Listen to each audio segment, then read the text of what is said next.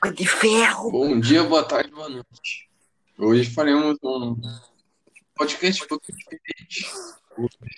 Lembraremos de bioquímica.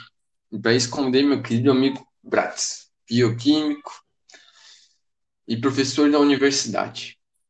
Então, vamos, vamos lá, vamos começar. Bom dia, Bratz. Bom dia. Uh, prim primeira pergunta. Qual a história dos modelos atômicos? Bom, obrigado por me convidar a participar primeiramente. Ah, bom, agora responderei a sua pergunta. Ao longo dos anos, o modelo atômico passou por várias alterações. Muitos cientistas têm contribuído para importantes descobertas e melhorar o seu conhecimento sobre o átomo. Nossa compreensão do mundo físico tem crescido a um ritmo incrível nos últimos 200 anos. A chave para os avanços na química tem sido o nosso conhecimento uh, crescente sobre os átomos. Nessas unidades, vamos olhar para algumas das primeiras descobertas históricas que nos ajudam a construir o modelo de trabalho útil do átomo. Hum, desculpa a interrupção, mas você poderia se focar mais nas pessoas que moldaram isso, como por exemplo John Dalton, J.J. Thompson, Ernest Ashford e também Niels Bohr. Tudo bem, então eu irei começar com John Dalton, pode ser? A evidência uh, unidade para partículas mostrou como os antigos gregos tinham ideias sobre as partículas e os átomos, mas não foi até o início do século XIX de que uma, te, uh, de que uma teoria de átomos se tornou ligada a uma fonte evidência experimental. Foi então que um cientista inglês chamado John Dalton apresentou suas ideias sobre os átomos. A, a, partir de suas experiências e observações, ele sugeriu que os átomos eram como bolas pequenas duras, um elemento é uma substância produzida a partir de apenas um tipo de átomo. Um elemento não pode ser uh, decomposto em substâncias mais simples. Elementos tiveram seus próprios átomos que diferem de pessoa, uh, de outras pessoas em massa. Dalton acredita que os átomos eram os blocos de construção fundamentais da natureza e não podem ser divididas. Em reações químicas, o, os átomos se reagem e combinam com outros átomos de, man, de novas maneiras.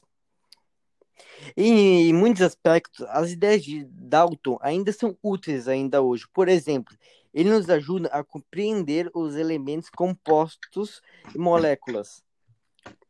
Bom, agora farei de J.J. Thomson, uma expressão bem resumida. No, no, início do século XIX, um cientista chamado J. Thomson descobriu o elétron, isto é, uma pequena partícula carregada negati negativamente que é muito, muito menor do que qualquer átomo. Também falarei agora de Ernest Rutherford. O desenvolvimento seguinte veio cerca de 10 anos mais tarde. Dois dos alunos de Ernest Rutherford, Hans uh, Geiger e Ernest uh, Marden, desculpe, eu não sei muito falar desses nomes, estavam fazendo um experimento na Universidade de Manchester com a radiação. Eles estavam usando as densas partículas positivamente carregadas, chamadas partículas alfa, como balas para atirarem uma parte muito fina de folha de ouro. Eles esperavam que as partículas invadissem o seu caminho em linha reta através dos átomos de ouro que não foi perturbada pela carga positiva uh, difusa e espalhou por todo o átomo que o modelo de Thomson descreveu. Em 1911, Ernest Rutherford interpretou esses resultados e sugeriu um novo mo modelo para o átomo. Ele disse que o modelo de Thomson não podia estar certo.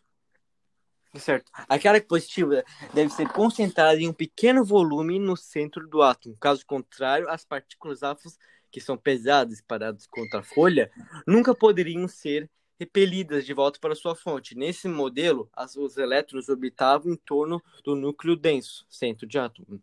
Bom, agora que acabei de falar de Ernest Rutherford, partir para Niels Bohr. O próximo passo importante vem em 1914, quando o físico dinamarquês Niels Bohr é, reviu o modelo novamente. O núcleo é o centro, é o centro de um átomo contendo prótons e nêutrons, núcleos em determinados níveis de energia fixa ou conchas. A energia deve ser dada quando os elétrons uh, animados caem em um alto nível de energia para uma baixa. Ah, Eu expliquei, eu acho que eu bom, expliquei bem. olha, eu acho que vai ajudar muita pessoa que, que nesse momento está fazendo um cursinho ou alguma coisa assim, mas tem mais uma dificuldade que o pessoal insiste em ter e que eu gostaria de tirar essa, tirar esse, esse questionamento deles. Bom, pode Ah, perguntar. beleza. Eu queria saber qual a ligação entre a tabela periódica e Chomps. Né? Não é a sonoplastia de alguém devorando um sanduíche, nem mesmo um mo- novo monstro da série Pokémon. Muito aplicado em aulas do ensino médio, o Chomps, o Chomps, no título, dá a sequência química do, eh, de elementos essenciais à vida. Por exemplo, carbono, hidrogênio, oxigênio, nitrogênio, fósforo e enxofre, que são encontrados na maior parte da massa seca dos organismos. Isso, então, desconsiderando a presença da água em um ser vivo, de longe o carbono é o mais utilizado por micro-organismos, passando por nós, seres humanos, até mesmo as gigantescas árvores.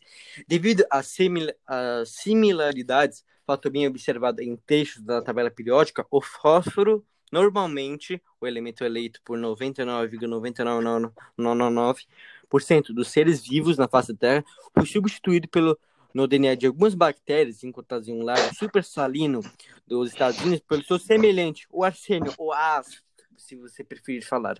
Um degrau abaixo do grupo 15, o RA, da tabela. Desta forma, esses elementos apresentam características que os assemelham em famílias, da mesma forma que eu e meu pai apresentamos a mesma calvície e tamanho de nariz. Mu- Muito interessante, mas terei de interromper você, pois o tempo tá curto. E eu queria agradecer por ter comparecido aqui e ter dado essa explicação que eu acho que vai sanar muitas dúvidas. Obrigado, tchau. Tudo bem, e uma próxima vez que nos encontrarmos, eu continuo a falar.